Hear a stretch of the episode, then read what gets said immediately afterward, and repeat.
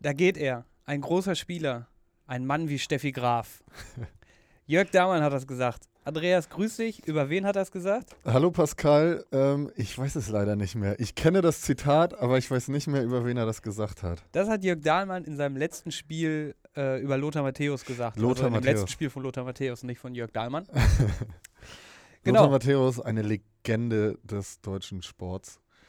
auf einer, jeden Fall. Einer meiner absoluten Lieblingsspieler gewesen damals, ja. Also was er heutzutage macht, ähm, ja, das ist nicht immer so, so schön.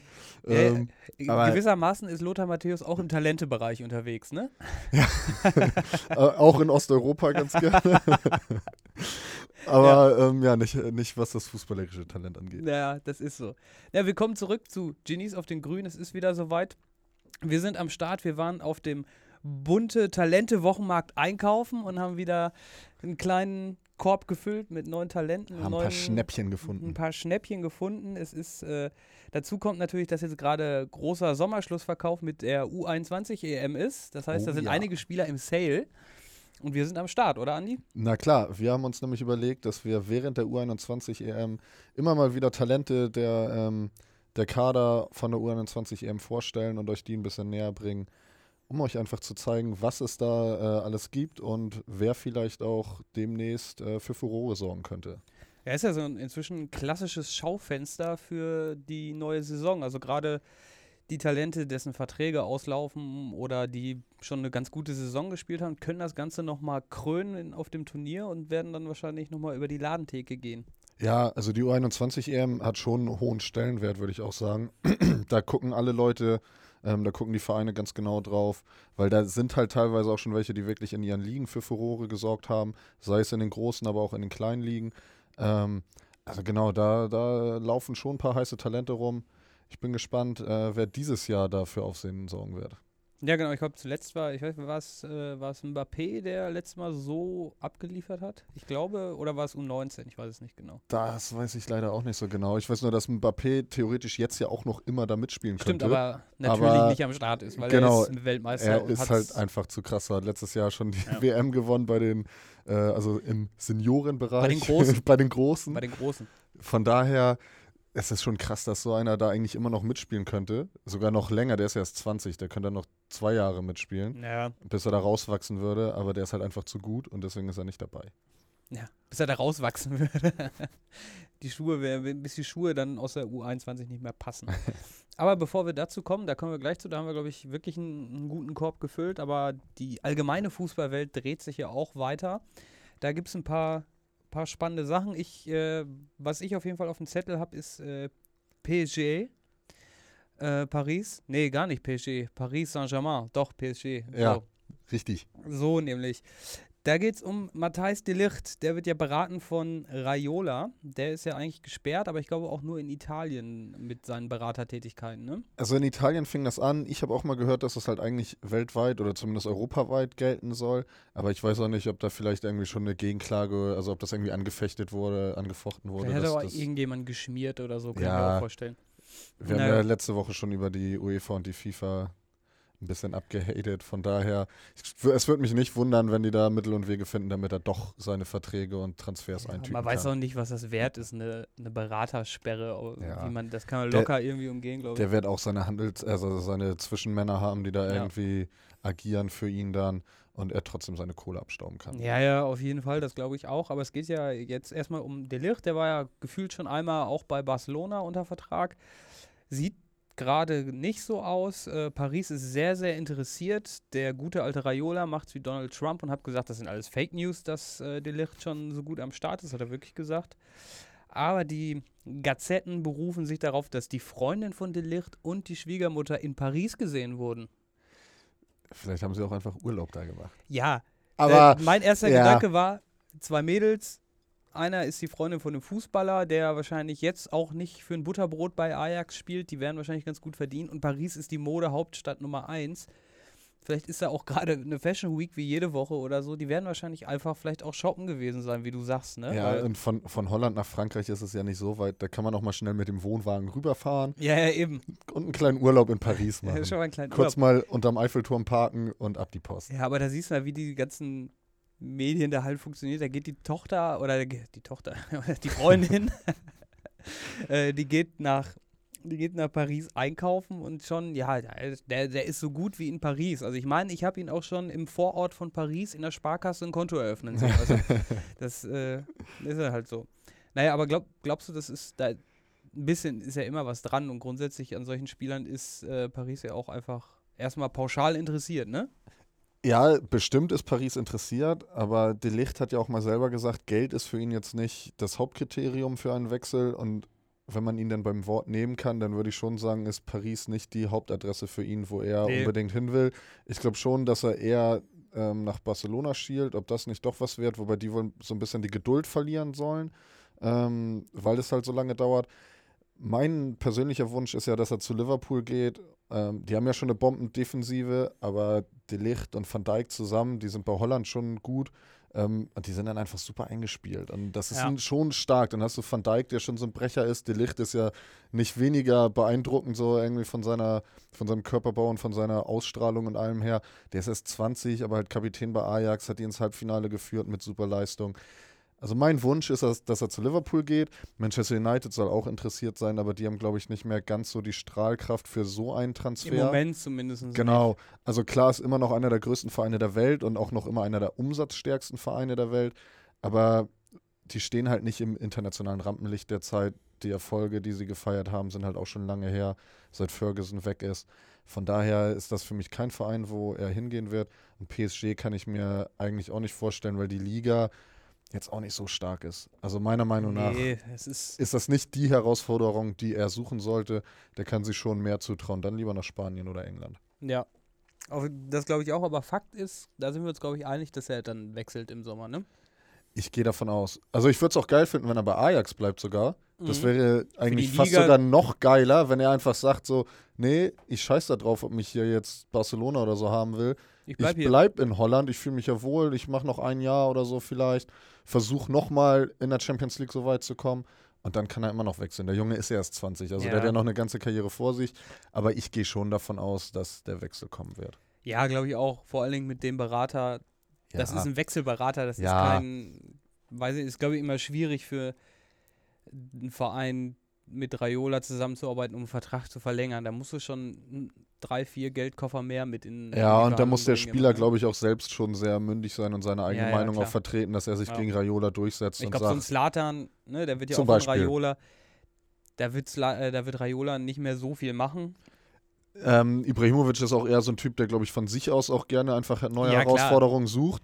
Wenn er zum Beispiel und die französische Liga zerbombt hat, dann geht er woanders hin. So, England hat er bei Manchester auch nochmal rasiert, ist dann nach Amerika gegangen. Also ja, der, der überall seine Leistung gebracht, paar Probleme bei, Paris, äh, bei, bei Barcelona gehabt unter Guardiola, aber generell hat er überall abgeliefert, wo er war. Und für den ist das, glaube ich, einfach so ein Ding, der will einfach allen zeigen, was ja. er kann und wechselt dann hin und her. Der hat doch mal zu Guardiola gesagt, äh, du Pep, stell einfach mich und den Zwerg auf und dann läuft das schon. und mit Zwerg war übrigens Lionel Messi gemeint. ah, einfach ein guter Typ, aber naja, was, was ist sonst noch so passiert, was ich noch ganz wichtig finde, dass der HSV endlich ähm, sich mit wichtigen strukturellen Problemen auseinandersetzt und die probiert zu lösen. Sie beschäftigen sich damit, die Hymne äh, Hamburg meine Perle abzuschaffen. Ja, also das ist einfach die Wurzel allen Übels. Finde ich auch. Wenn also, die Hymne weg ist, Aufstieg gesichert. Ohne die Hymne wären die auch aufgestiegen, glaube ich, ja, letzte Saison. Also, die macht einen einfach verrückter. Und da, da, mit dem Druck können die Spieler gar nicht umgehen, wenn da von Juventus und Rom gesungen wird. Äh, ja, dann ja. kann man sich einfach nicht mehr aufs Spiel konzentrieren und dann läuft das einfach nicht. Ja. dann, dann schlecht, sind die schon ey. wieder in den Köpfen in der Champions League. Also ob da jetzt, keine Ahnung, ha Hamburg meine Perle oder äh, Hamburg gegen Sandhausen ist äh, voll in Ordnung gespielt wird, ist doch auch vollkommen lax. Ja. Ey, die, sollen, die sollen mal den Arsch zusammenbeißen oder kneifen und dann da einfach aufsteigen, ne? Ich glaube auch nicht, dass es das Problem ist. Und ich glaube, die Hymne ist auch bei den Fans immer noch sehr beliebt. Ich glaube nicht, dass die überhaupt wollen, dass das geändert wird. Gibt natürlich auch Stimmen, die jetzt sagen, ja, das sollte gemacht werden. Aber ich glaube, der Großteil der Fans, der findet die Hymne immer noch geil. Und ganz ehrlich, ich, also für ein Vereinslied, da gibt es dämlichere Lieder. Also ich finde, die ist, das ist für ein, für ein Vereinslied, für ein Fanlied, ist das schon ganz in ist Ordnung auch und gut. Okay und, und Jeder Ja. redet im Fußball immer "Hä, Tradition, regt Ja. sich über Red Bull Leipzig aus. Was sollen sie denn machen? Wollen sie jetzt eine, irgendeinen Songwriter beauftragen, der eine neue Hymne schreibt? Oder ich glaube, da gibt es auch ein, zwei Vorschläge, was sie machen. Mark Forster schreibt das neue Lied. Alles für, wird gut sowieso. Ja, die nehmen alles wird gut sowieso. ähm, Wäre sehr, sehr passend, glaube ich. Ich, fänd das, ich würde, das ist der perfekte Titel eigentlich. Ja, ja. Oder wir sind groß, auch von Mark Forster. naja, auf jeden Fall glaube ich, dass der HSV sich eher damit mit anderen Sachen beschäftigen sollte, als mit der Hymne oder eher damit beschäftigen sollte, schaffen wir äh, Herrn Kühne ab, um irgendwie mal ein bisschen Ja. freier zu Ja. agieren. Solche Sachen würde ich eher erwarten jetzt aktuell, aber Ja, Ist halt nicht wirklich so. Sachen in der Struktur des Vereins müssen geändert werden und nicht Und- die Hymne. und nicht die Hymne. Und das ist pure, das ist eine Ode an die alte Zeit. Da wurde halt dagegen gespielt und das kann man ja auch nicht mehr ändern. Von daher passt die Hymne auch einfach. Und ne? vor allem, wenn man da im Stadion ist, die Leute singen da immer noch äh, inbrünstig mit. Klar. Also das ist einfach ein geiles Lied für die, damit identifizieren sie sich. Ich finde, die Hymne sollte bleiben. Ja, finde ich auch. Und theoretisch im DFB-Pokal können sie immer noch gegen die genannten Vereine spielen. So ist es ja nicht. Oder in den Testspielen. Naja. Nee, so ist das. Andi, was hast du? Hast du noch was am Zettel auf Ja, dem Herzen? ich habe noch einen äh, auch ganz interessanten Transfer. Takefusa Kobe ist von dem FC Tokio zu Real Madrid gewechselt. Der, äh, der Japan-Messi, ne? Der japanische Messi, genau. Ich habe mich sofort an Marco Marin erinnert gefühlt, der ja unser deutscher Messi ist. Und ich habe mir schon gedacht, ja, vielleicht reden wir ja auch in ein paar Jahren über Takefusa Kobe. Was ist denn aus dem geworden, aus dem japanischen Messi? Der hat ja auch mal in der Barca-Jugend gespielt. Ähm, die wollten ihn jetzt wohl auch wieder haben. Aber er ist zu Real gegangen, soll da wohl erstmal in der zweiten Mannschaft spielen. Da bin ich mal gespannt drauf. Hat Naja. jetzt auch äh, erst letzte Woche sein Debüt für Japan in der Nationalmannschaft gefeiert. Das ist, glaube ich, schon einer, den man in meinem Auge behalten sollte. Ich mache mir aber so ein bisschen Sorgen, dass er vielleicht wie so ein Martin Oedegaard enden könnte. Ja, hatte ich auch direkt im Kopf, als ich das gelesen und jetzt nochmal von dir gehört habe. Real Ja. ist, glaube ich, eine Nummer zu groß für den ersten Club in Europa. Der hätte lieber zu einem kleineren Verein. Also zum Beispiel auch so ein Ajax oder so. Oder die holländische Liga Holländische generell ist Liga für ist so eine Spieler mega. prädestiniert. Oder, oder klassisch nach Mainz oder Frankfurt. Ja. Ich finde, du brauchst so ein gewisses körperliches Stahlbad auch und ich habe immer das Gefühl, ich kann mir nicht vorstellen, also der, die, die kleinen Spanier da in, der, in, der, in dem B-Verein oder so, das ist ja jetzt nicht so, so ein Stahlbad. Ich glaube, du musst, du, du Nein. musst allein von der körperlichen Konstitution her ist, äh, sind die asiatischen Spieler irgendwie kleiner, ein bisschen schmächtiger, ist jetzt auch super ein Stereotyp, aber passt halt oft tatsächlich. Die müssen, glaube ich, körperlich erstmal richtig zulegen. Ich glaube, weiß nicht, ob Spanien da so unbedingt der beste Place to be ist. Vor allem dann auch noch halt in der B-Mannschaft. Also er wird bestimmt bei den, äh, bei den Profis auch mal mittrainieren. Aber generell denke ich auch, der sollte lieber richtig Profiluft schnuppern bei irgendeinem Erstligaverein, wie halt. Wenn er in- denn wirklich so gut ist. Ja, aber das wird man dann jetzt ja sehen, aber trotzdem, ich hätte es halt gut gefunden, vielleicht dann Holland oder meinetwegen auch Belgien oder sowas. Da hätte es vielleicht ein bisschen besser gepasst. Aber nun gut, jetzt ist er bei Real. Ich bin gespannt, was aus ihm wird. Bei Martin Oedegaard, der startet jetzt auch so ein bisschen durch in Holland. Muss man auch mal abwarten, wo der äh, seine Zelte als nächstes aufschlägt. Bin ich mal gespannt Ja. drauf. Ähm, ist ja, steht und ja einen ähnlichen Weg könnte der Kobe halt auch gehen. Ja, steht ja ein Transfer bei Oedegaard nach äh, oder in die Bundesliga an. Ja. Mal gucken, was da so abgeht. Müssen, Genau. wir, mal, müssen wir mal schauen. Schauen wir mal, genau. Ja, ansonsten äh, Hudson O'Doy hatte, hat, glaube ich, ein, hat ein Instagram oder eine Instagram-Story gemacht mit, äh, mit einer Deutschlandflagge drauf und sofort haben alle Medien geschrieben, ah, äh, geht er jetzt doch zum FC Bayern. Unterm Strich war er aber nur auf der Hochzeit von Antonio Rüdiger, aber so, so schnell geht das dann halt Ja. nicht, ne? Das, das sind halt die Medien, die spekulieren gleich auf alles Mögliche und meistens ist es was ganz harmloses. Naja, klar. Aber Äh, die Bild direkt die Messer gewetzt. Naja, so ist das. Ansonsten, ich hatte noch genau irgendwie dieselbe Kerbe. Äh, die Bild stützt sich, habe ich manchmal das Gefühl, sehr, sehr gerne auch auf, äh, auf äh, FC Schalke 04. Das ist eigentlich gar nicht so eine mega News, aber es kommen halt, das kann ich schon mal verraten, ein paar Schalke-Spieler heute. Deswegen passt das irgendwie noch ganz gut als News. Bentaleb äh, haben sie heute irgendwie geschrieben, bleibt Schalke auf Bentaleb sitzen, heimlich Leisten-OP und so weiter und so fort. Und dann, ne, er hätte wohl eine heimliche Leisten-OP gemacht. Gleichzeitig unterfüttern die das aber mit einem Zitat von Jochen Schneider, wo er sagt, ja, ja, klar, die Leisten-OP war mit uns abgesprochen und so weiter und so fort. Da denke ich mir, dann war es doch keine heimliche Leisten-OP. Dann Also- war sie nur heimlich für die Medien. Warum sollte man eine Leisten-OP heimlich machen? Der hat sich ja. Ja. nicht gedopt, der hat sich die Leiste operiert, ist ja tendenziell eher positiv. Ja, also vor allem, wenn das mit dem Verein abgeklärt ist, dann ist es ja vollkommen in Ordnung. Das ist wieder so typisch Bild und erstmal die Leute anstacheln natürlich, also so Clickbait-mäßig, erstmal den, den äh, Artikel lesen und dann findet man raus, ja, so heimlich war es gar nicht. Ja, so heimlich war es gar nicht, nee. Glaube aber trotzdem, der, der Kern der Aussage äh, oder der Kern des Titels bleibt Schalke auf Bentaleb sitzen, ist tendenziell auch möglich. Ähm, ich glaube, da steht aber die Trennung dann auch aus im Sommer. Ja. Also, ich bin mal gespannt, aber er wurde jetzt auch letzte Saison schon zweimal suspendiert. Ähm, nur mal sehen, wie es jetzt natürlich mit dem neuen Ich- Trainer wird, aber Ja. vielleicht gibt er dem nochmal eine Chance, dass sie nochmal die ersten Wochen abwarten, aber ich glaube auch eher, dass es Ja. nach Trennung aussieht. ja, ich glaube, das, das viel zitierte Tischtuch ist zerschnitten an der Stelle. Ja. Naja. Ähm, aber zum Thema heimlich habe ich da noch etwas. Gar, gar nicht so heimlich hat sich nämlich äh, Robin Gosens von Atalanta Bergamo einer Straftat, äh, ähm, ja, also, also hat eine Straftat begangen. Er hat nämlich in Budapest war es, glaube ich, auf Abschlussfahrt oder was weiß ich, hat er mit seinen Kollegen ein Straßenschild geklaut. Ah, nein. Der, der Klassiker. Ähm, und das wurde natürlich auch in Instagram Stories und so alles verewigt. Und jetzt hat er eine Anzeige am, am Nee. Hacken. Nee, sie haben am nächsten Tag das Schild dann ganz vorbildlich wieder zurückgebracht. Was haben die denn nachts damit gemacht? Das stand einfach wie wild irgendwo da im Hotelzimmer und keine Ahnung, aber sie haben es halt mitgenommen. Und das war einfach so eine typische Kreisliga-Dorfgeschichte, fand ich. ja, und So. Autoantennen klauen. Ja, oder, oder Laternen austreten. Jo, habe ich nie geschafft. Habe ich nie geschafft, bin ich zu schwach für oder äh, wir hatten immer Vielleicht Hightech. hattest du nicht die richtige Technik. oder wir hatten nicht, äh, wir hatten schon die neue Version von, ähm, von Laternen. Wer weiß. Wer weiß. Die, die neue Version von Laternen Ja. allein schon. Das Update, Update 2.0. Lat Laterne 2.0. Ja. Auf jeden Fall fand ich das eine ganz schöne Geschichte, dass so ein Fußballprofi, der irgendwie im Moment in Italien mit Bergamo, die ja auch sich für die Champions League qualifiziert haben, der da so für Aufsehen sorgt, dass der noch so, ich sag mal, normal geblieben ist und wie so ein Kreisliga-Kicker mit seinen Jungs da ein paar Schilder klaut. Klar, das ist doch Finde ich alles- wunderbar. Ja, natürlich. Muss auch sein, finde ich gut. Ich habe auch gelesen, dass er entdeckt wurde ähm, beim Jugendturnier, glaube ich, war Als das. er eine, irgendwas geklaut hat Nee, und weggelaufen ist. nee, also er wurde wirklich entdeckt äh, Ja. von einem Scout, Mhm.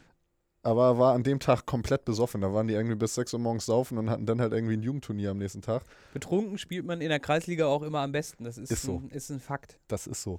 Und das finde ich einfach ganz schön. Der scheint äh, sehr am Boden geblieben zu sein.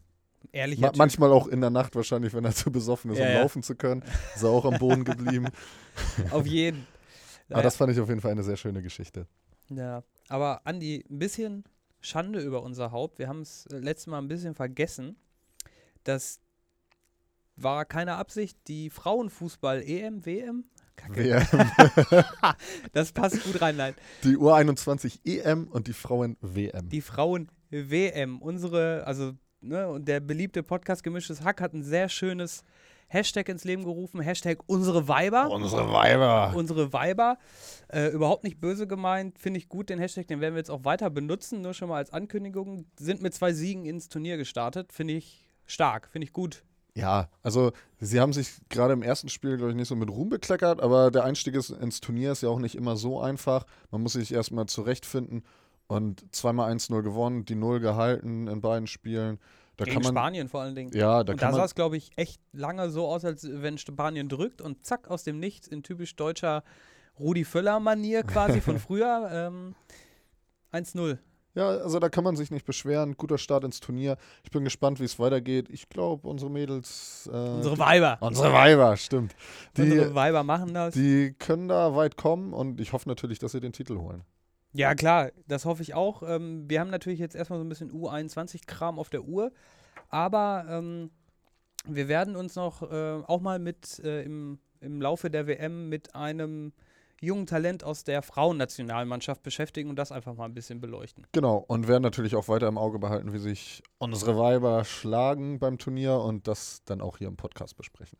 Auf jeden Fall, Hashtag unsere Weiber immer schön benutzen, ist ein super Ding und das groß machen. Sehr gut. Eigentlich schon fast ein, fast ein Jubel der Woche, da kommen wir aber gleich zu. Genau. würde ich sagen, dass die Frauen gewonnen haben.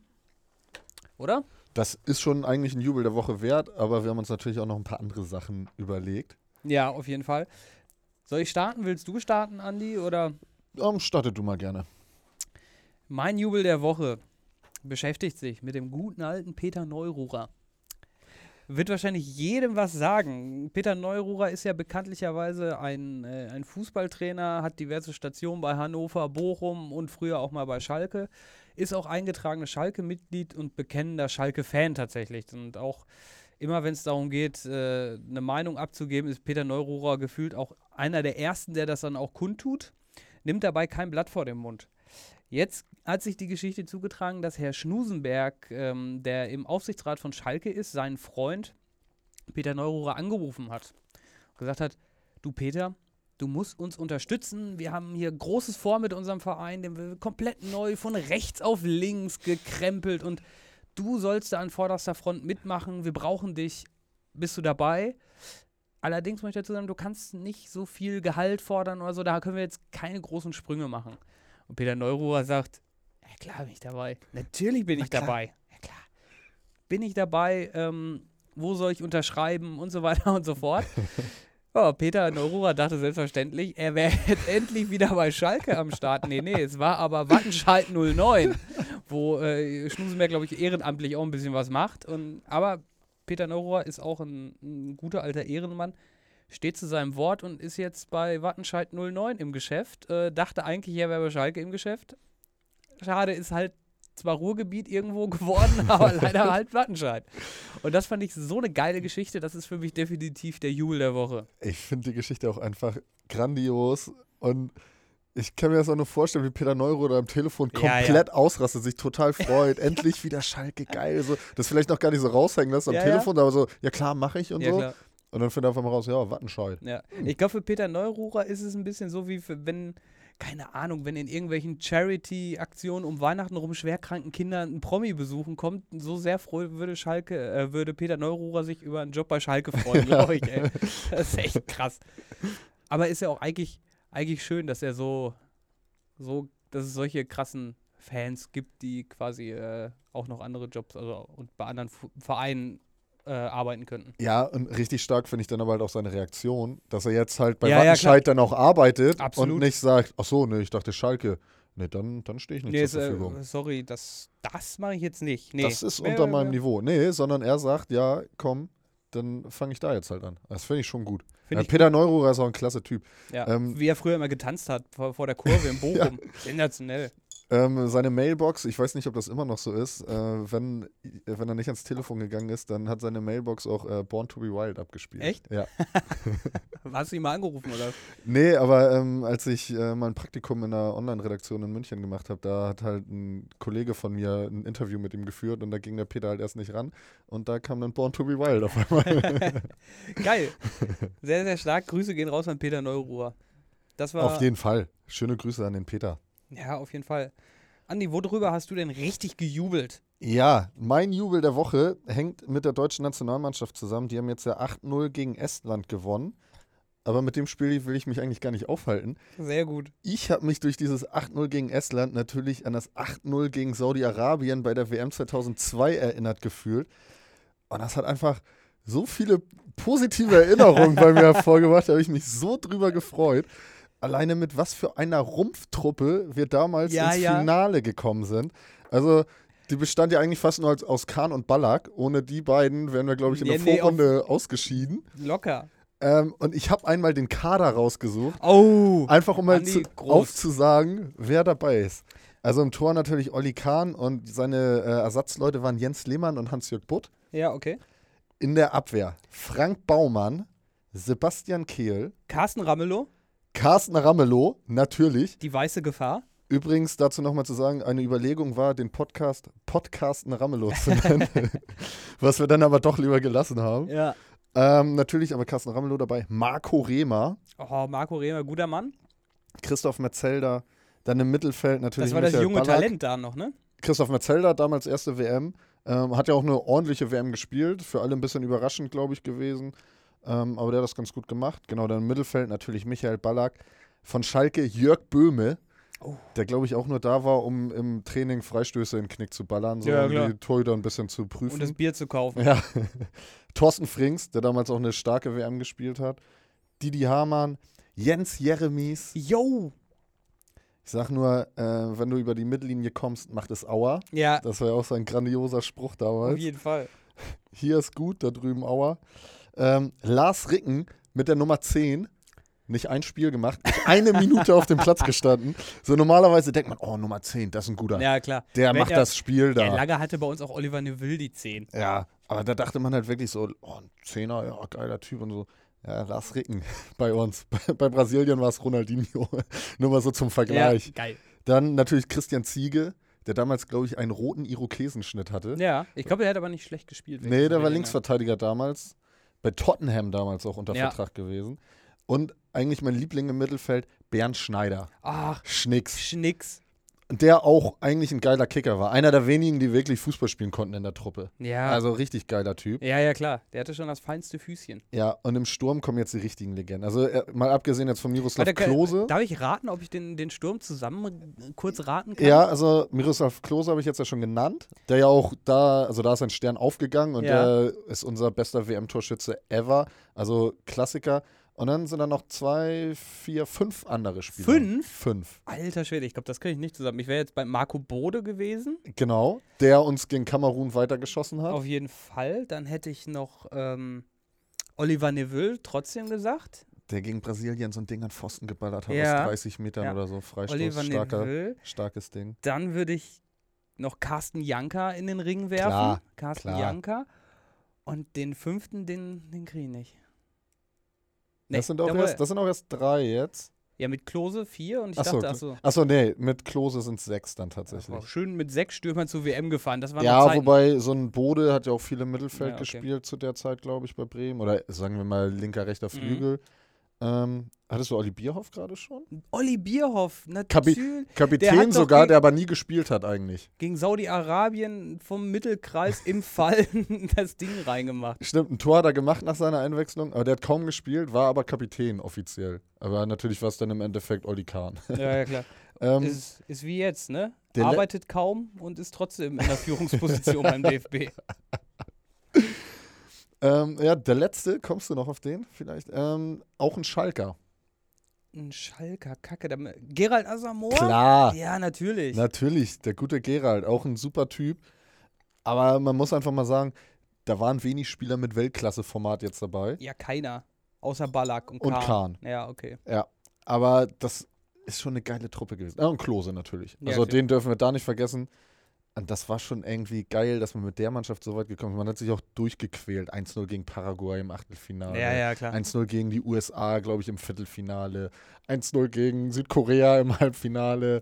Ja, und dann hast du halt gegen Brasilien am Ende verloren. Ja. Aber um zu meinem Jubel der Woche zurückzukommen, das hat mich einfach so gefreut, irgendwie, als ich das gelesen habe, 8-0 gegen Estland und dann kamen irgendwo gleich die Kommentare, ja, 8-0 war ja auch damals gegen Saudi-Arabien einer der höchsten WM-Siege.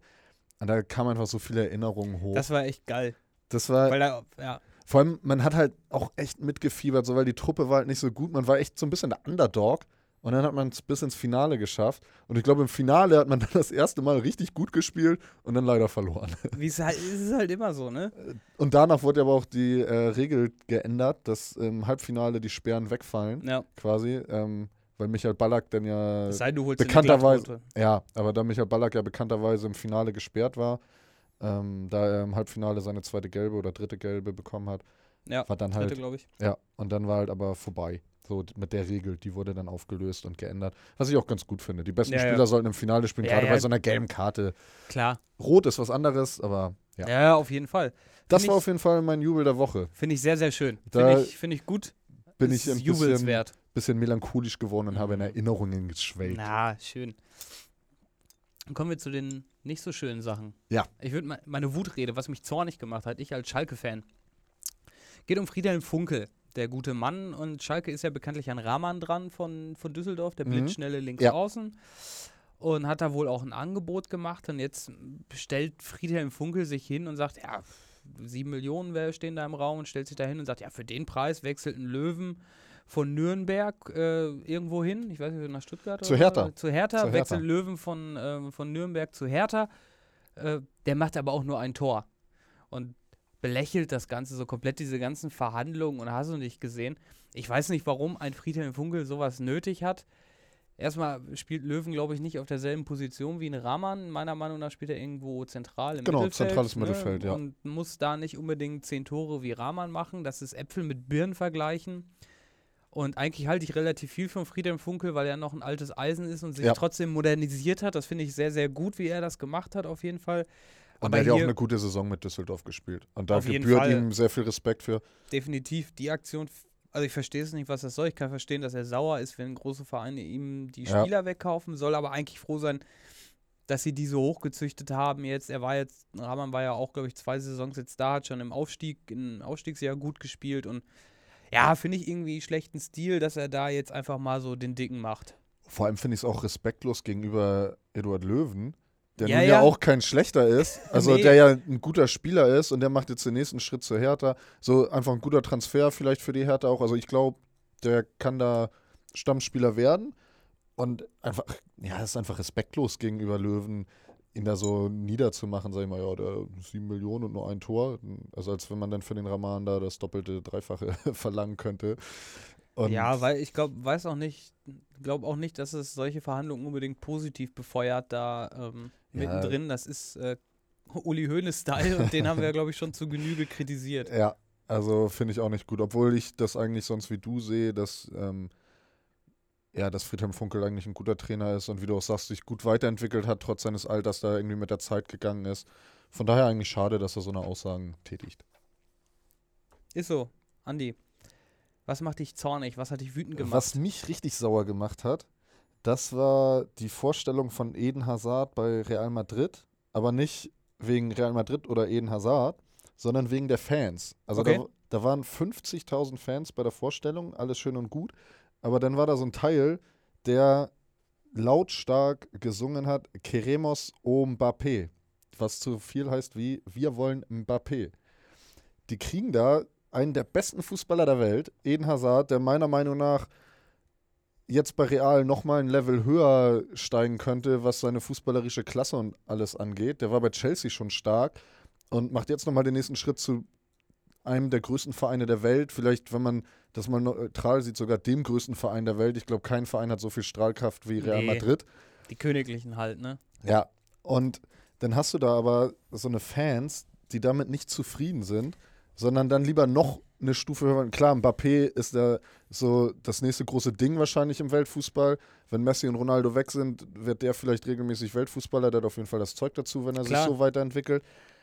Aber da mich die Realfans, zumindest dieser Teil, der das gesungen hat, so ein bisschen an so verwöhnte zwölfjährige Gören erinnert, Ja, ja, Die die, so- äh, die sich- Arztkinder und so. äh, Nee, die sich so, die sich so irgendwie ein neues Handy gewünscht haben und natürlich mit dem neuesten iPhone gerechnet haben und dann aber vielleicht nur das neue Samsung kriegen, was von der Leistung und allem genauso gut ist, aber es ist halt kein iPhone. Ja, ja, klar. So und dann einfach unzufrieden sind. Und Sich generell über Geschenke beschweren ist ja schon ein riesengroßer Scherz. ja, aber, aber dann halt auch ein richtig gutes Geschenk eigentlich kriegen. Ja, ja, klar. Und dann aber, nee, das ist kein iPhone, das ist scheiße, das will ich nicht. So, und damit unzufrieden sind. Und genau so, also daran haben mich diese Fans erinnert, die einfach mit Eden Hazard da so einen Weltklasse-Spieler kriegen.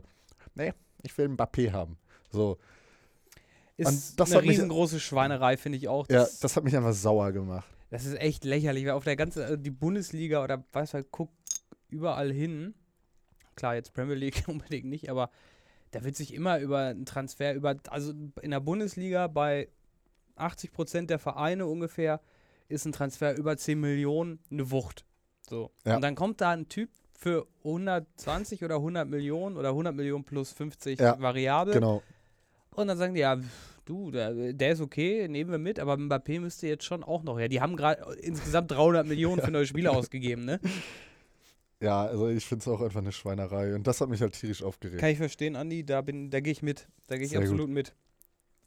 Bin ich voll dabei, aber von daher lass uns mal ganz, ganz, ganz schnell äh, in Regionen gehen, wo wir noch nicht über 100 Millionen reden, sondern über die ehrliche Arbeiterjugend U21 EM. Ja.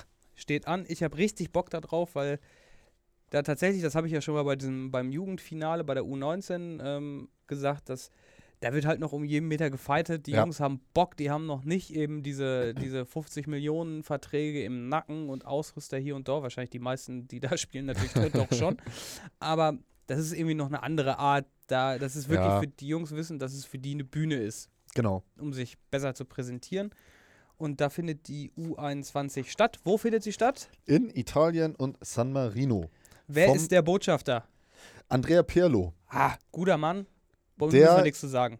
Ja, also was ich aber doch gerne dazu sagen möchte, ich habe noch ein Video jetzt letztens gesehen, wo er ähm, bei der U21 EM, glaube ich auch war es, 2000, zwei Tore im Finale geschossen hat und dadurch halt Italien zum äh, Sieg geschossen hat. Und der sah damals einfach schon aus wie Anfang 30, der Pirlo. Ja, Das ist auch so ein italienisches Phänomen, glaube ich einfach. So, das sind dann aber die jungen Talente, die sind eigentlich schon Anfang 30, aber bei, bei, ja. in Italien werden die dann noch als junge Talente ge ja klar, gehandelt. der, der So. gute alte George Clooney-Effekt. Ja.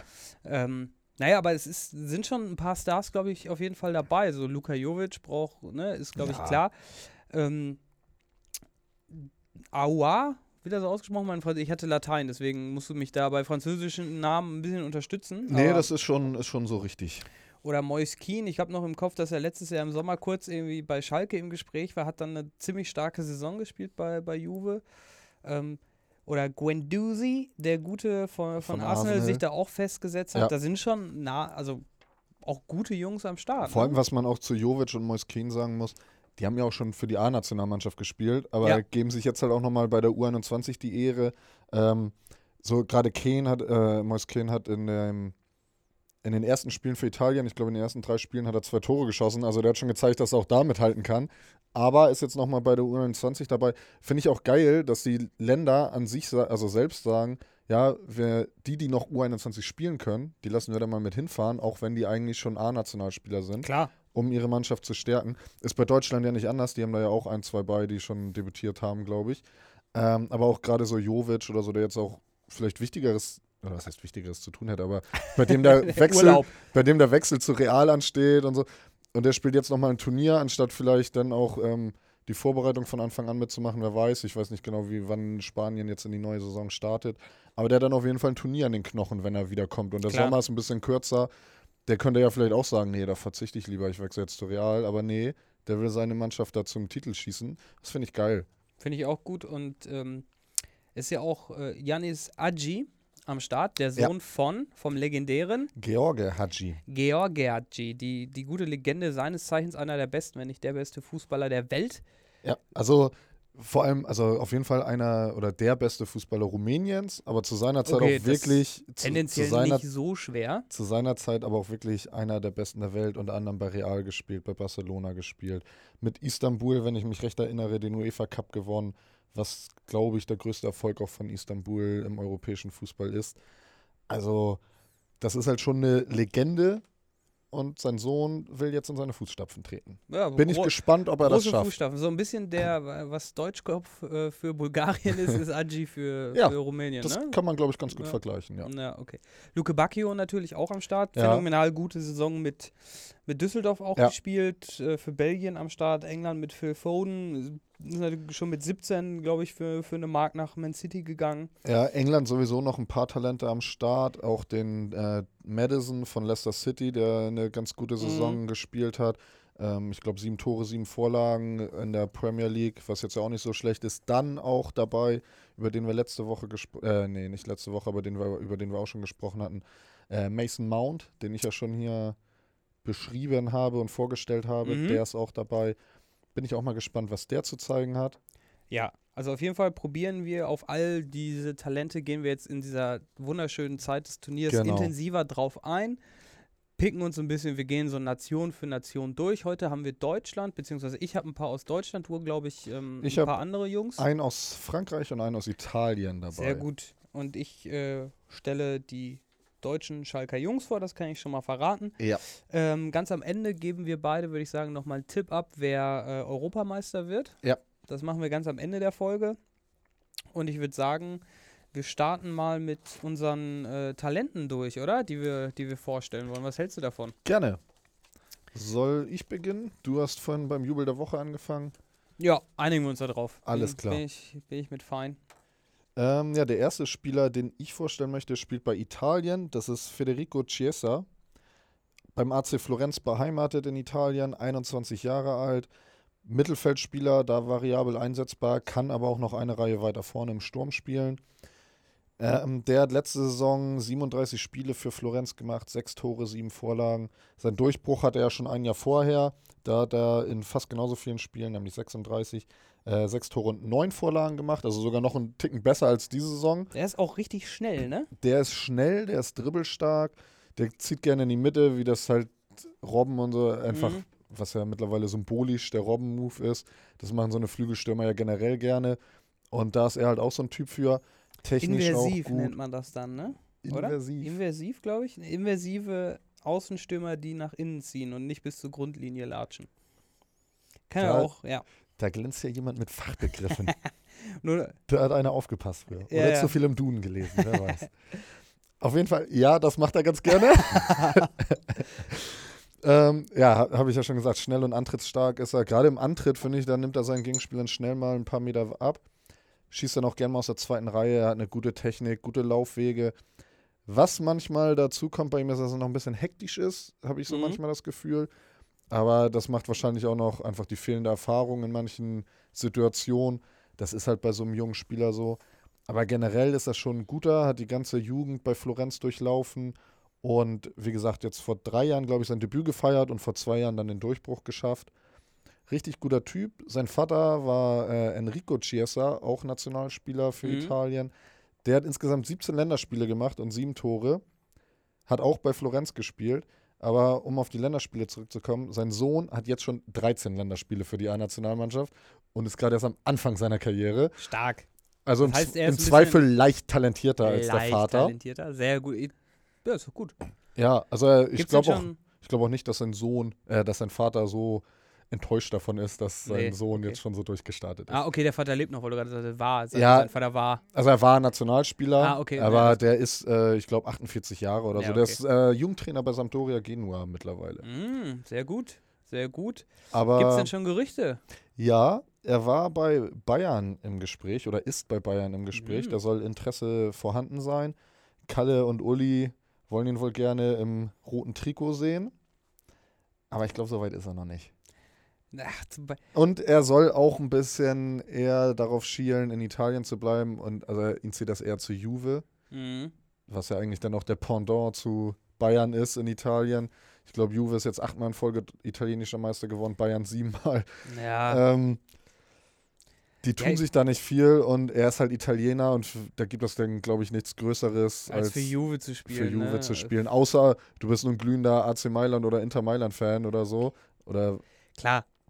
Auf jeden Fall, ich glaube, Juve ist so das. das Das- ist die Top-Adresse in Italien. Und ich habe auch immer das Gefühl, vielleicht ist es auch Quatsch, aber dass so junge Italiener, so ich denke an Immobile oder so, wenn Ja. die aus der Italien, die tun sich sehr, sehr schwer in Deutschland, ähm, weil ja doch ein anderer Fußball gespielt wird. Ich glaube sowieso, dass sich italienische Talente generell schwer im Ausland ähm, tun am Anfang. Also ich glaube, als Italiener solltest du lieber als gestandener Spieler wechseln oder so, sagen wir mal so ab 24 vielleicht, weil ich erinnere mich jetzt an keinen Italiener, der auf Anhieb irgendwo eingeschlagen hat.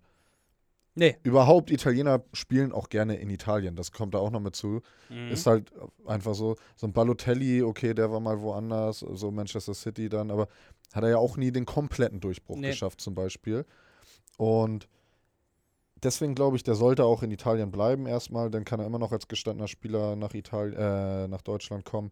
Aber so zum Beispiel auch so ein Paradebeispiel, wie man es nicht machen sollte, ist ja auch Rizzitelli, der mal bei Bayern war. ja, klar. Ähm, der hat es halt auch nicht geschafft. Vielleicht ist das so ein abschreckendes Beispiel. Ja. Aber auf jeden Fall ein guter Junge, guter Spieler, talentierter Spieler, wird bei Italien jetzt bestimmt mit Moisquin für äh, Aufsehen sorgen, Mhm. bin ich mir sicher. Und ein Wechsel zu, Juve ist, äh, zu Juve ist natürlich auch interessant, weil noch ist Cristiano Ronaldo da. Von wem kannst du besser lernen als von Cristiano Ronaldo auf der Position, der ja Mhm. auch als Flügelstürmer angefangen hat und vielleicht ein anderer Spielertyp ist, aber der ist halt einfach fünfmaliger Weltfußballer. Ich glaube, Da kannst du dir ein bisschen was abgucken. Ja, ja, das glaube ich auf jeden Fall. Und Definitiv. ist ein deswegen, guter Lehrmeister auf jeden Fall. Ja. Ein besserer Lehrmeister als Neymar oder so, weil Ja. der wahrscheinlich da Ja. im, im, Trick, äh, im Training seine Tricks zieht, aber ja, und so ein Spielertyp ist er, also er dribbelt halt gerne, aber ist jetzt auch nicht einer, der da Ja, ja. großartig Flickflacks oder sonst was macht. ja, ja. Von daher, ich glaube, Juve würde dann schon eher passen. Wie gesagt, Bayern ist auch interessiert. Andere Gerüchte wüsste ich jetzt nicht. Mhm. Kann natürlich aber auch sein, dass da noch mehr Vereine dran sind. Aber das war das heißeste Gerücht auf jeden Ja. Fall. Ich würde sagen, sonst machen wir das ja grundsätzlich so. Wir, wir geben irgendwie einen Tipp ab und so weiter und so fort. Vielleicht ähm, machen wir so eine zusammenfassende Folge nach oder gegen Ende des Turniers, wo wir unsere Talente, die wir vorgestellt haben, so mit dem Turnier im Rücken sagen, ja, okay, jetzt sind nochmal die Gerüchte aufgekommen, nachdem der hat ein echt starkes Turnier gespielt. Ja. Jetzt glaube ich, ich würde sagen, das äh, heben wir uns fürs Ende auf und machen das mit den Erlebnissen des Turniers gemeinsam. Das finde ich ist eine gute Idee. Cool. Das machen Fall. wir so. Schießt du oder soll ich oder willst du noch direkt einen hinterher, weil ich habe zwei Deutsche, dann können wir die irgendwie am Stück beschnacken. Genau, dann schieße ich jetzt einfach meinen zweiten hinterher und dann besprechen wir danach deine beiden Schalker. Yep. Also, mein nächster Spieler ist ein Franzose, Hussam Aouar. Bei dem Namen äh, musste ich erstmal ein bisschen schmunzeln, Warum? weil mir direkt, ich weiß nicht, ob du das kennst, äh, da ist mir direkt ein YouTube-Video in den Kopf gekommen von der Love Parade, wo ein Minderjähriger komplett besoffen ist. Auch nur so, aua. ja, klar, den kenne ich. Das ist auch ein TV-Total-Nippel. Hatten wir doch letzte Woche Ja, auch. stimmt, stimmt. Und äh, das ganze Video ist aber auch einfach Weltklasse. Da wird halt gefragt, ja, was hast du denn getrunken? Wodka und Bier, aua. und da muss ich einfach direkt dran denken, als ich diesen Namen Hussein Aua äh, gehört habe. Und deswegen ist das jetzt schon einer meiner Lieblingsspieler des Turniers auf jeden Fall. Aber er kann auch ganz gut kicken. Das kann er auch. Und dazu wollen wir ja jetzt auch kommen, darüber wollen wir eigentlich reden, aber das fand ich eine sehr schöne Ja, Anekdote. finde ich super. Ich musste mich wirklich kaputt lachen und habe mir das Video auch, glaube ich, zwei oder dreimal angeguckt, weil ich es einfach äh, Weltklasse finde. Sehr gut. Ähm, genau, Hussam Aouar, Spieler von Olympique Lyon, 20 Jahre alt, in der letzten Saison 37 Spiele, 7 Tore und 8 Vorlagen. Also der hat auch gezeigt, was er drauf hat schon in der Saison. Ja, ein guter Spieler ist nur 1,75. Ähm, das macht aber da irgendwie nicht so den Aus oder gibt da nicht so den Ausschlag. Ähm, französische Liga nun ja sowieso nicht die beste Liga, also kommt Bei Lyon, ne? Genau, bei Lyon. Da, das ist natürlich auch noch so ein Ding. Lyon zwar ein guter Club, aber jetzt ja auch nicht ganz oben in der Spitze in Nee, Frankreich. Nicht mehr, Regelmäßig, leider. regelmäßig im europäischen Geschäft. Ja, nicht mehr leider. Stimmt, damals mit Juninho. Ja, der jeden Leuten. Freistoß aus jeder Position reingemacht hat. Ja. Aber auf jeden Fall ein guter Typ. Wie gesagt, physisch kann er noch ein bisschen zulegen, aber ich glaube, das wird jetzt auch gerade bei der U21 EM noch nicht so den Ausschlag geben, weil Nee. die halt alle ähnlich sind von der, von der Reife her. Ähm, ansonsten eine gute Übersicht, gutes Spielverständnis, gutes Passspiel, auch eine richtig geile Technik. Also der Mhm. kann echt was am Ball. Richtig feines Ballgefühl, möchte ich da einfach mal sagen. Und er macht aber auch so eher so einfache Körpertäuschung. Mhm. Und das finde ich ganz interessant. Also klar, kann auch dribbeln und packt mal einen Übersteiger oder so aus oder irgendwie schnelle. Aber alles mit so einer französischen Eleganz. Ja, darauf wollte ich auch noch zu sprechen kommen. Ähm, er, erinner- er erinnert mich nämlich tatsächlich von der Spielweise so ein bisschen an Zinedine Zidane. Ja, okay, das dachte ich mir. Obwohl ich dazu sagen wollte, er ist nicht ganz so elegant wie Zidane, aber ich glaube, niemand ist so elegant Nein. wie Zinedine Zidane. Also, das wird auch niemand mehr sein wahrscheinlich. ja, keiner ist so grazil über den Platz gelaufen wie Zidane, am- also mit dem Ball am Fuß. Das, Ja. Deswegen auch Zidane einer meiner absoluten Lieblingsspieler. Das fand ich immer beeindruckend, was der für eine Ruhe am Ball hatte. Und der Aua vielleicht noch nicht, aber alleine dieses Spielverständnis und diese einfachen Körpertäuschungen, mit denen Zidane seine Leute ja auch gerne hat aussteigen lassen, das kann der halt auch richtig gut. Ist auch im Vergleich zu Zidane, würde ich sagen, ein bisschen schneller. Der bringt ein bisschen Mhm. mehr Tempo mit. Hat auch einen ganz nicht verkehrten Schuss, ne? Genau, der hat auch einen guten Schuss. Kommen ja nicht, äh, also sieben Tore kommen ja nicht von ungefähr. Und halt auch gerne aus der Distanz, aber auch gerne eher mal mit Gefühl. Aber der hat schon, hat schon Gefühl im Fuß und schneidet die Dinger dann lieber ins Eck, anstatt sie jetzt mit Wumms in, Mhm. in den Winkel zu hauen. Aber kann beides. Ist aber auch halt schwer vom Ball zu trennen und bringt sich dadurch auch dann in, immer in gute Abschlusssituationen. Das ist halt auch echt ein guter. So hat noch Vertrag bis 2023. Marktwert liegt schon bei 45 Millionen Euro. Ach Mensch, das ist ja ein Schnapp. Ja, Aber also der, der kann so- was. Wie sich's anhört, ist es doch ein Kandidat für zum Beispiel auch PSG. Ja, wobei ich sehe das ja immer nicht gerne, wenn Leute zu PSG wechseln. Ich kann dem Verein einfach Nee, nicht viel abgewinnen, aber ja. generell ist das in Frankreich Ja, der nächste geht- Schritt, den er gehen muss. Da geht ja Rabiot, geht ja jetzt Ja. gerade und so. Hm, Nein, also generell in Frankreich ist es der nächste Schritt, den er gehen muss. Ähm, bei so jungen Spielern, ich bin ja tendenziell immer ein Fan, das hat man vielleicht auch schon in den ersten Folgen rausgehört. Ich bin immer ein Fan davon, dass Spieler erstmal noch ein paar Jahre länger bei ihrem Ja. Verein bleiben, wo sie rausgekommen sind. Du bist halt ein Fußballromantiker. Ja, bin ich Das ist er, wirklich. Ja. Bin ich wirklich. Ganz, ganz verschämt sitzt Andi da, eine Fußspitze dreht er locker auf dem Boden und sagt, ja, bin ich wirklich. Ja, du hast mich ertappt. Auf jeden Fall gibt es auch noch keine großen Gerüchte, aber ich kann mir auch vorstellen, der wird überall im Gespräch sein. Ist für mich aber auch so ein Typ, der einfach in jede Liga passt. Also der könnte meiner Meinung Mhm. nach überall spielen. Ich würde den ersten Schritt außerhalb von Frankreich aber am ehesten in Italien und Spanien sehen. Ich Echt? glaube, das passt zu seiner Spielweise am meisten. Ähm, ja, Zidane ist ja auch in Italien groß Ja. geworden und dann in Für mich ist es irgendwie so, Spanien. für mich ist es gefühlt irgendwie ein Premier League Transfer. Ich weiß auch nicht. Mir, mir, meine, meine Premier League Glocke leuchtet im Hinterkopf ein bisschen, wenn ich an ihn denke. Da würde ich dann aber sagen, kein Top-Club, oder was heißt kein Top-Club? Also Manchester United würde ich dann zum Beispiel in die Riege stellen, so wo er hingehen könnte, Mhm. die ja nun im Moment nicht mehr zu den ganz Großen gehören, aber also zumindest vom Erfolg her. So Manchester City sehe ich ihn nicht, Liverpool sehe ich ihn nicht, die sind da alle eigentlich Chelsea gut vielleicht, genug wenn mal so ein aufgestellt. Kanté weggekauft wird. Wobei Chelsea im Moment ja nicht einkaufen darf. Ja, stimmt. Ach ja, ja. Die Transfersperre, wobei sie da ja auch, glaube ich, versuchen wieder das ja gut, einkaufen dürfen sie, sie dürfen nur nicht spielen, ne? Ja, okay, das müssen sie halt umgehen Ja. irgendwie. Naja, aber wie, wie auch immer, Aber für mich wäre es dann so ein Typ so Manchester United oder Arsenal vielleicht auch Mhm. noch. Arsenal hatte ja auch gerade unter Wenger immer gerne Franzosen dabei. Ist jetzt ein bisschen weniger geworden, aber da könnte ich ihn mir auch gut vorstellen. Ähm, ich würde aber, glaube ich, wirklich sagen, wenn er aus Frankreich weggeht, dann eher Italien. okay. So auch so ein Mailänder Club oder so könnte ich mir vorstellen.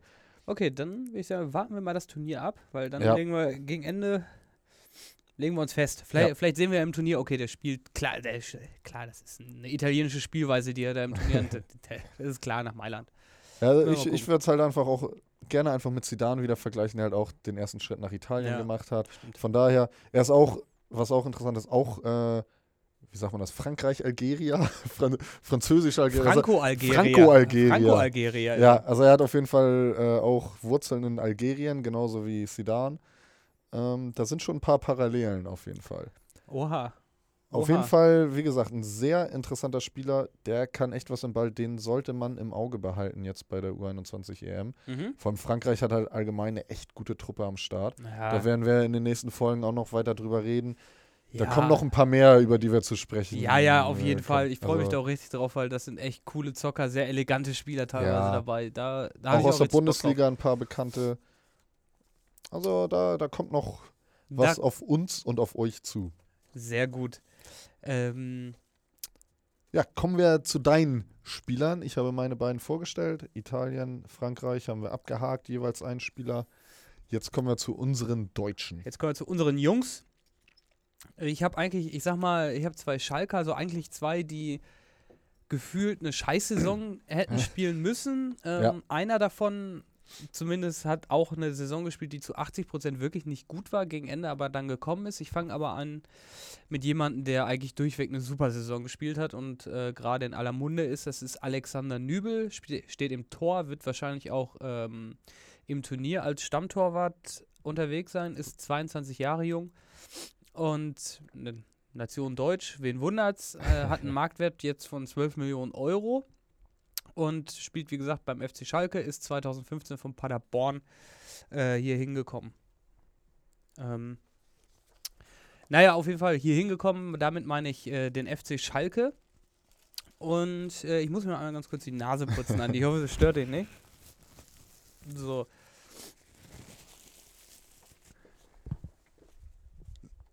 So, während Pascal sich die Nase putzt, erzähle ich sonst kurz weiter. Ähm, ich habe nämlich gelesen, dass Stefan Kunz sich noch nicht entschieden hat, ob Nübel im Tor stehen wird oder ich glaube Florian Müller von Mainz.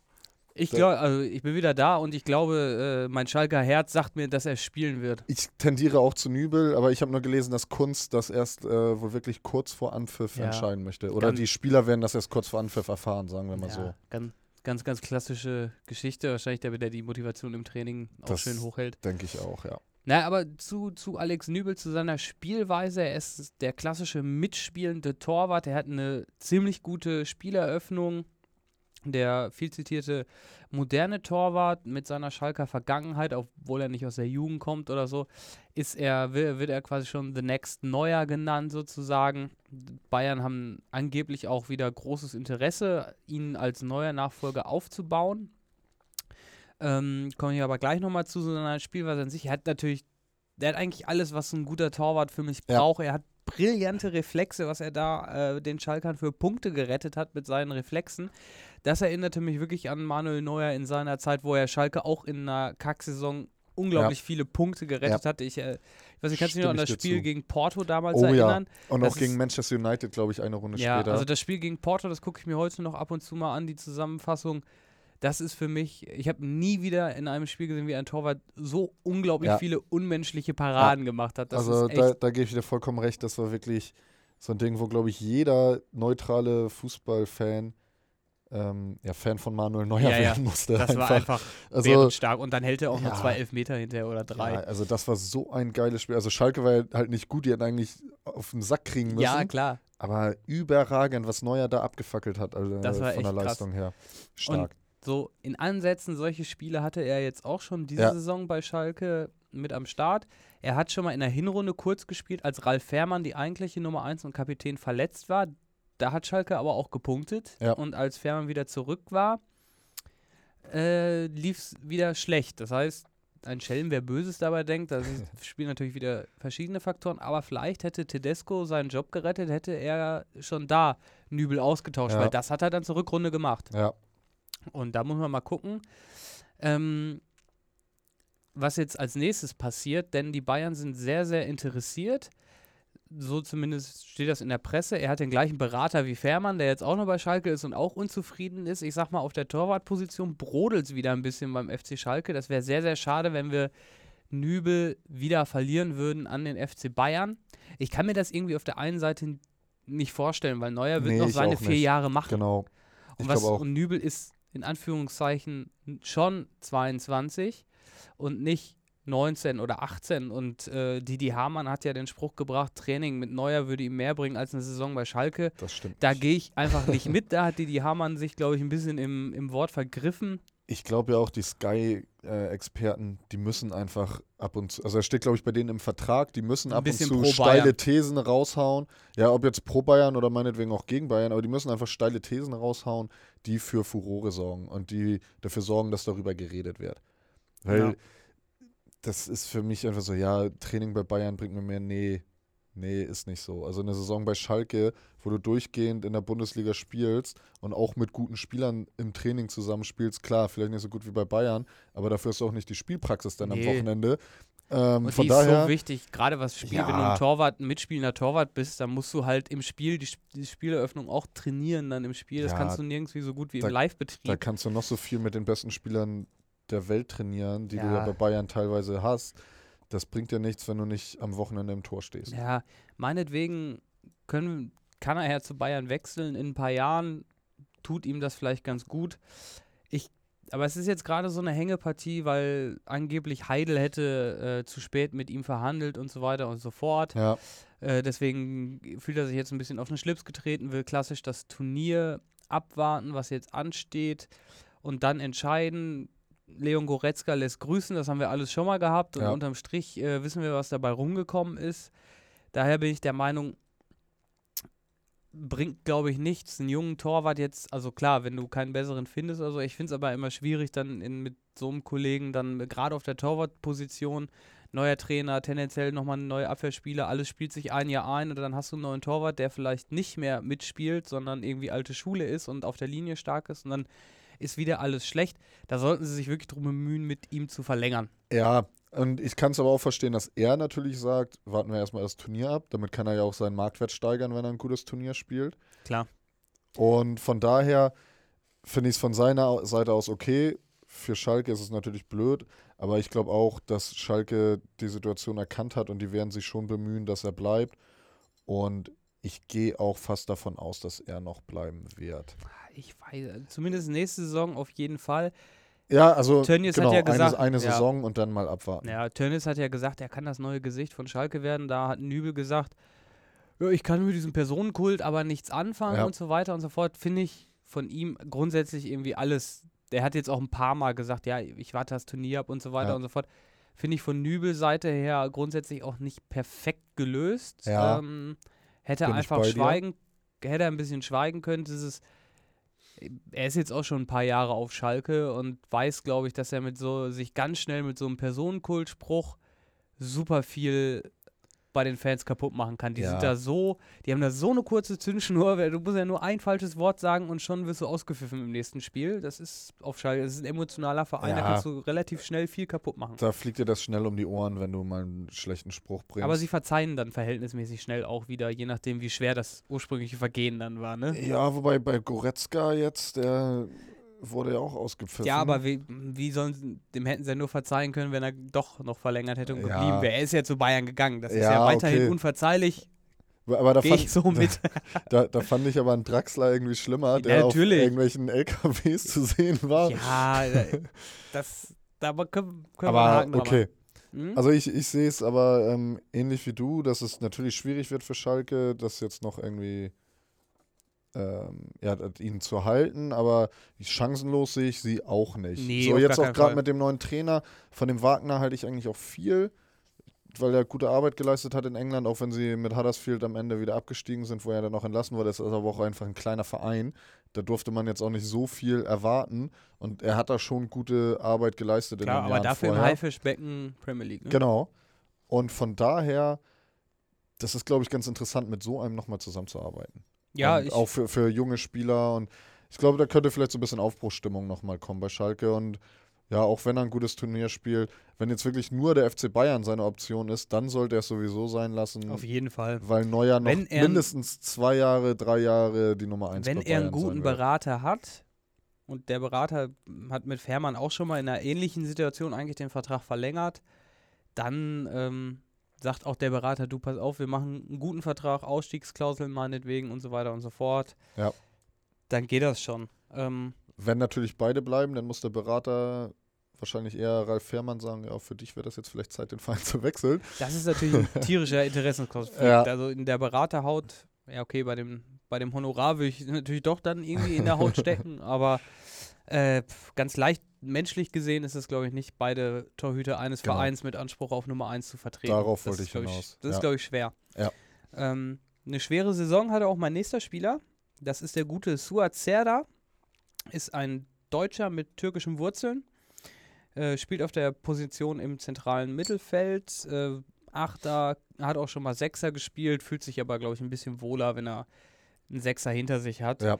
Äh, wie, ist gesagt, wie gesagt, Schalker, Marktwert von 13 Millionen, ist von ähm, Mainz 05 gekommen. Letztes Jahr, es war ein Heidel-Transfer. Hat bei Mainz schon ganz gut auf sich aufmerksam gemacht. Aber für mich, als der Transfer stattgefunden hat, war es so ein bisschen überraschend, dass sie den. Ich hatte ihn nicht so auf dem Schirm, ehrlich gesagt, als er von Mainz zu Schalke gewechselt ist. Nee, ich auch nicht. Also bei Mainz hat er mir ganz gut gefallen, aber ich hätte jetzt nicht gedacht, dass das so einer wird, der den nächsten Schritt dann zu Schalke oder nee, so ich auch macht. nicht. Damit habe ich auch nicht gerechnet. Ist schon ein guter Kicker, aber der Wechsel kam für mich damals auch überraschend. Ja, auf jeden Fall. Aber dann, wenn man ihn mal in der Vorbereitung und so gesehen hat, ist ein sehr, sehr dynamischer Spieler. Technisch ist er echt bärenstark, muss Ja. man sagen.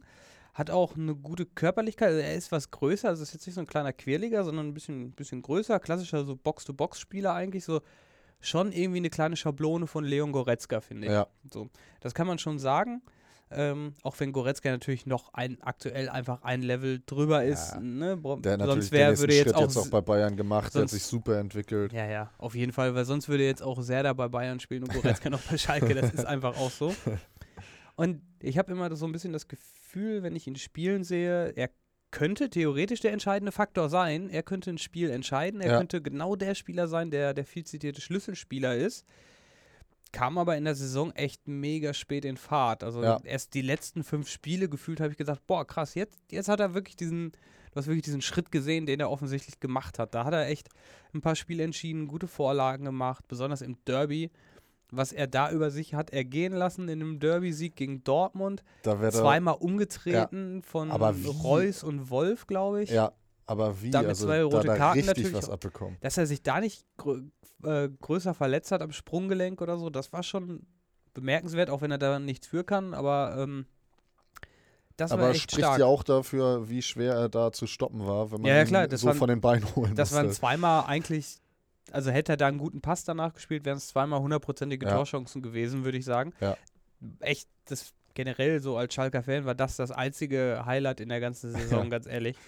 Ähm, allerdings, was mich oft hat verzweifeln lassen diese Saison, ist, dass er sehr, sehr spät in den Zweikämpfen war. Mhm. Also wirklich viel zu spät. Das zeigen auch seine roten Karten. Das heißt, er hat, glaube ich, zwei rote Karten. Einmal glattrot, einmal äh, gelbrot. Und auch die rote Karte braucht man auch nicht drüber diskutieren. Das war Viertelstunde zu spät in den Mann rein, voll drauf den Fuß. Und ähm, davon hatte er nicht in der Härte, aber von der, vom Timing her hatte er bestimmt noch 20 solche Aktionen, Ja. wo ich mir wirklich gesagt habe, ey, das ist doch echt schlecht antizipiert, du bist Profi.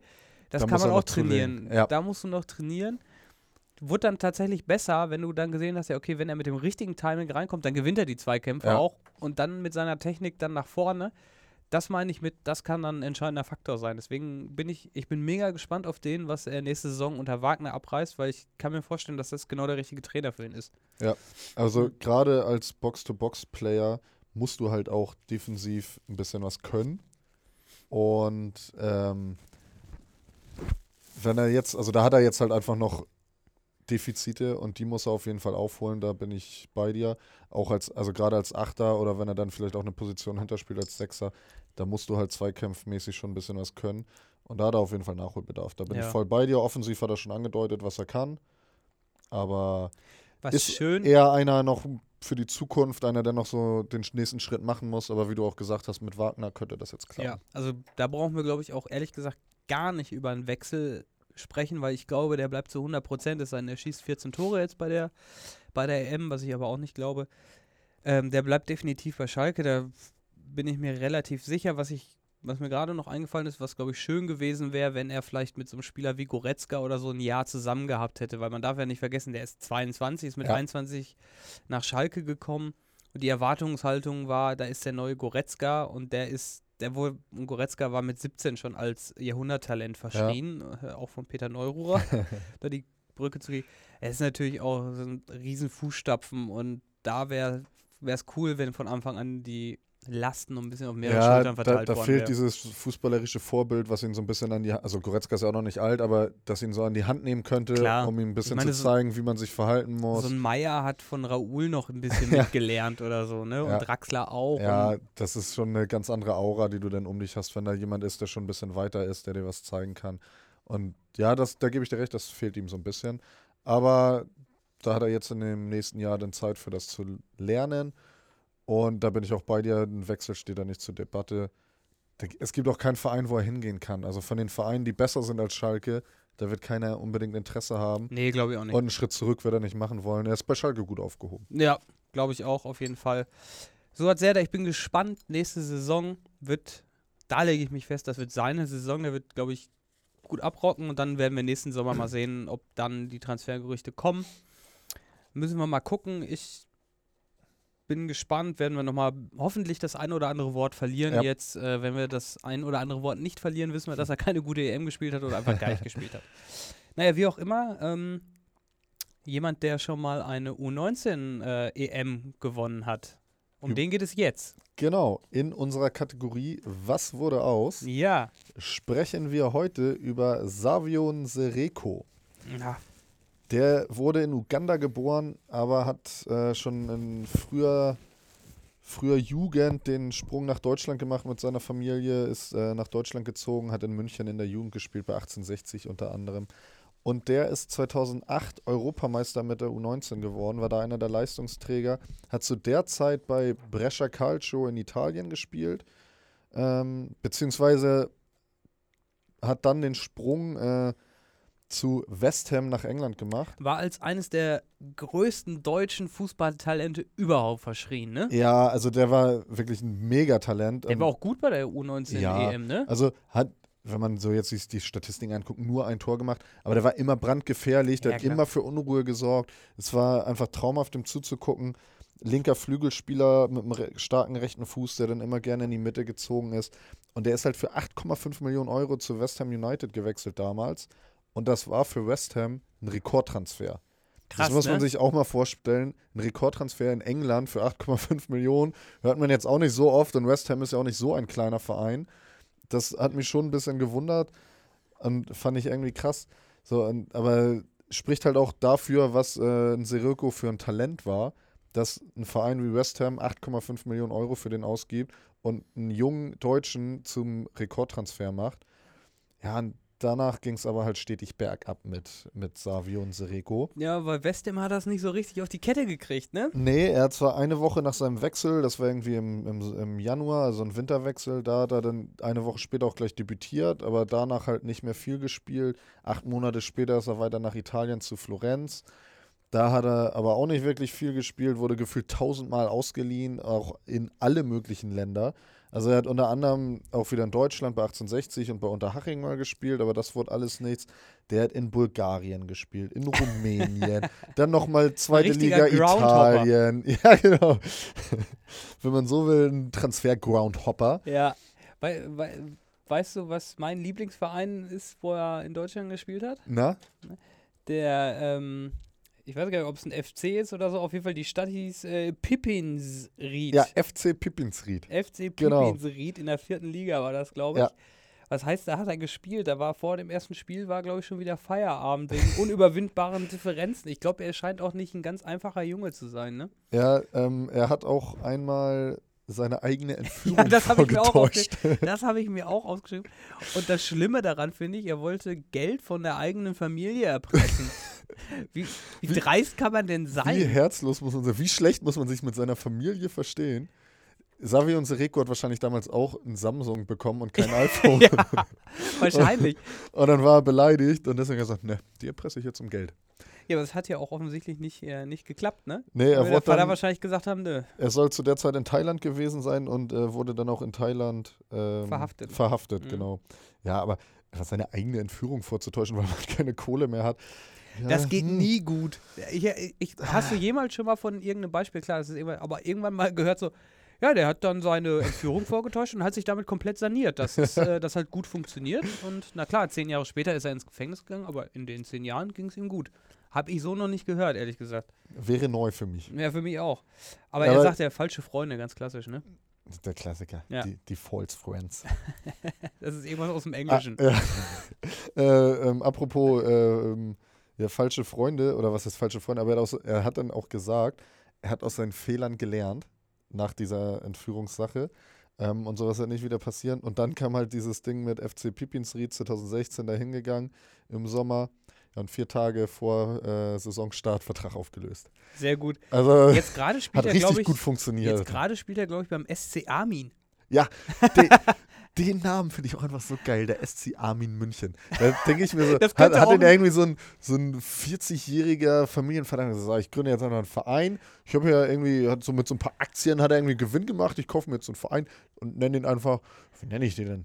Ah, Ich heiße Armin. Na, SC Armin. Ja, der heißt SC wahrscheinlich, Armin München. der heißt wahrscheinlich Armin München, wohnt aber irgendwo in, wohnt irgendwo in Wuppertal. Ich gründe jetzt hier mal den FC Armin München. Schönen guten Tag, Armin München, Geschäftsführer vom SC Armin München.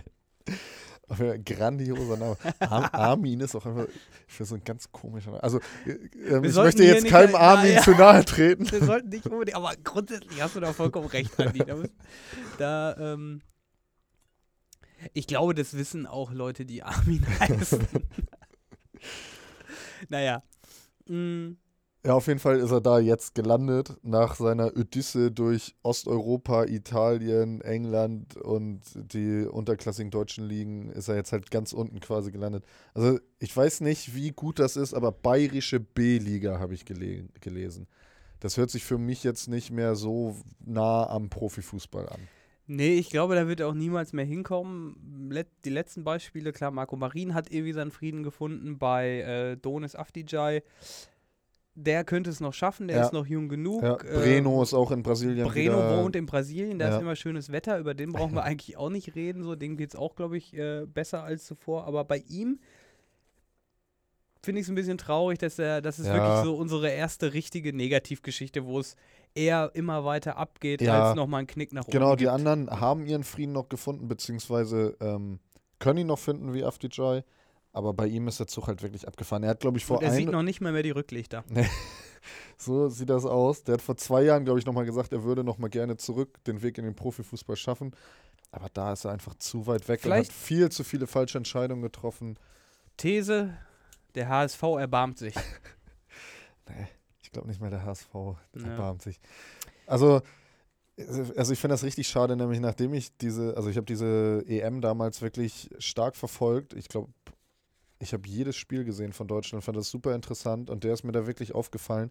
Neben Spielern wie den Bender-Zwilling, Timo Gebhardt hat damals auch ein gutes Turnier gespielt, Dennis Diekmeyer war dabei, Ron-Robert Zieler im Tor, Richard Sukuta Pasu im Sturm Der war auch stark. der damals auch drei Tore geschossen hat in vier Spielen, unter anderem auch im Finale. Und das waren geile Leute. Sukuta Pasu, auch mittlerweile wenigstens Zweitliga-Profi noch, oder ich weiß nicht, ob er Mhm. mittlerweile in der dritten Liga gelandet ist, aber er hat auf jeden Fall lange zweite Liga gespielt. Es ist halt einfach schade, dass aus denen dann doch nicht mehr geworden ist. Klar, die Bender-Zwillinge, über die braucht man nicht reden, super Typen.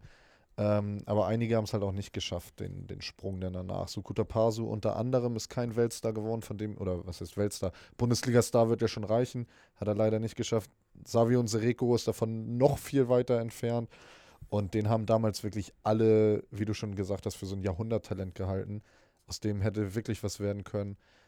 Der hat es halt leider verbockt. Ist leider nichts draus geworden, finde ich schade. Vielleicht, ich würde es ihm mega gönnen, wenn er es nochmal schaffen würde. Ich würde es auch hart feiern, einfach wenn er nochmal auf einmal auftauchen würde, so mit Ja, ja. 29 oder fast 30, jetzt einfach nochmal irgendwo den Sprung zu schaffen. Ja, so wie Jan Schimak, der hat es auch kurz nochmal wenigstens in die zweite Liga und Ja. dann nochmal in die erste geschafft. Vielleicht, vielleicht wird das nochmal so ein ähnliches Beispiel. Vor allem auch noch eine kleine Anekdote dazu. Damals habe ich ihn mir immer beim Fußballmanager gekauft. Ja, Savian klar. Sereko im Meer gekauft. Ja, klar, der ist auch nach drei Saisons hatte der 94 Ja, bei FIFA.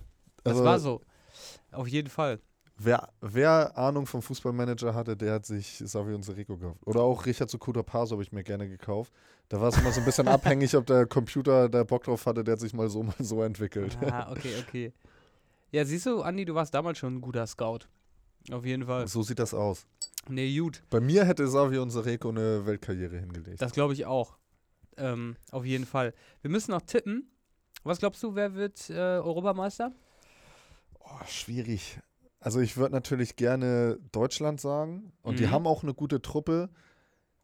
Ich glaube aber tatsächlich, dass Frankreich das machen wird. Du sagst Frankreich? Und mein, mein Außenseiter-Tipp so ist noch äh, England vielleicht. Ey, ich wollte England tippen. Das Ah, okay. Wie, wie kacke ist das denn? Nee, also mein erster, mein, erster? Tipp Nein, ist, mein erster Tipp ist ja auch Frankreich. Dein, nee, also ich da lege ich hätte- mich fest. Ich hätte tatsächlich England gesagt, ähm, einfach weil ich da schön Highspeed-Fußball erwarte, da auch richtig Bock drauf habe, aber besonders geil, ich, ich habe die Konstellation nicht im Kopf, aber ein Duell Frankreich-England fände ich schon ziemlich spannend, Ja.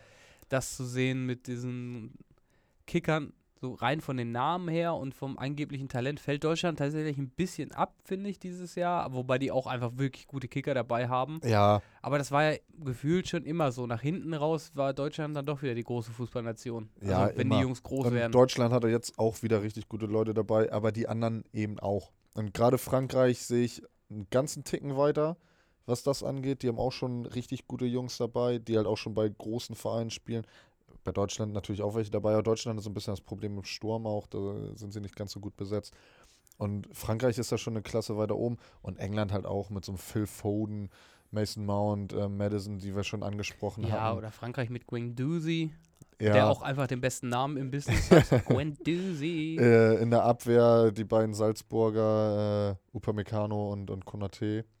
Die haben schon gute Leute dabei, Auf die jeden Fall. Ich, Und die bin gespannt. Engländer eben auch. Spanien auch eine gute Nation.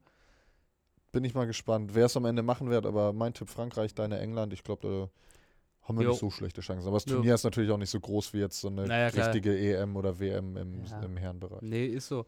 Ähm, aber, wie gesagt, im Zuge dieser EM werden wir da intensiver auf die einzelnen Spieler einscouten. Habe ich jetzt einfach mal erfunden, das Wort.